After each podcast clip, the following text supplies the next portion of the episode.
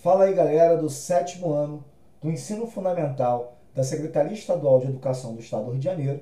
Eu sou o professor Roberto Stabile, professor de Geografia, e a gente vai continuar o nosso bate-papo, o nosso adorável bate-papo e podcast, é claro, sobre a formação territorial brasileira.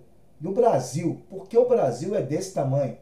Galera, claro, a gente falou sobre indígenas, falamos sobre pau-brasil, falamos sobre economia açucareira, falamos sobre mineração, a capital vindo para o Rio de Janeiro e, claro, falamos sobre o café. Nós começamos a falar um pouquinho sobre o café.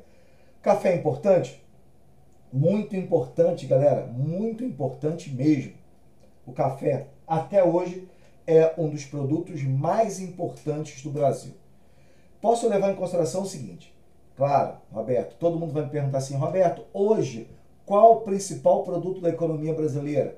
No processo agronegócio é a soja. A soja é o principal produto brasileiro. Mas o café não perdeu a sua força, não. O café continua sendo um produto importante, assim como a cana-de-açúcar também é um produto muito importante para a gente definir um pouquinho essa estrutura, essa economia do agronegócio brasileiro.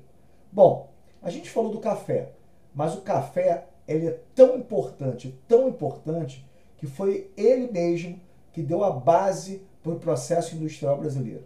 Para isso, a gente caminha lá para o final do século XIX, quando o Brasil ele começa a formar o seu real território, com acordos diplomáticos, com a compra do Acre e entre outros aspectos importantes. Nesse momento, o café continua sendo o principal produto brasileiro e muito bem exportado. No início do século XX, por exemplo, a gente tinha a política do café com leite. O café de São Paulo e o leite de Minas Gerais. Isso eram presidentes que se revezavam no poder. Bom, mas antes, a gente dá o um pontapé inicial na industrialização brasileira. Por causa do café.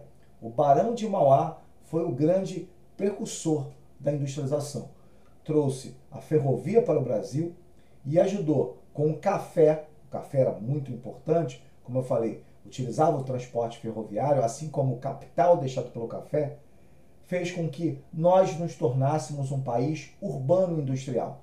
Já no século XX, foi isso que aconteceu. Em 1929, houve a crise nos Estados Unidos.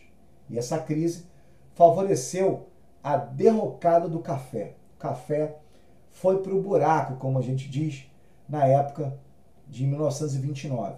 Então, em 1930, o Brasil inicia um processo, processo muito importante, sobre a industrialização e urbanização no território.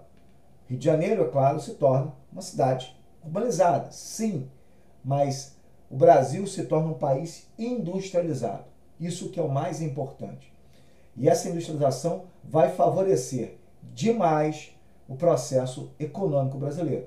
Tanto que daí por diante nós nos tornamos um país urbano industrial, com indústrias multinacionais chegando, principalmente as automobilísticas, indústrias de base produzindo matérias-primas e assim sucessivamente indústrias, inúmeras indústrias que favorecerão principalmente o crescimento do território brasileiro em várias etapas.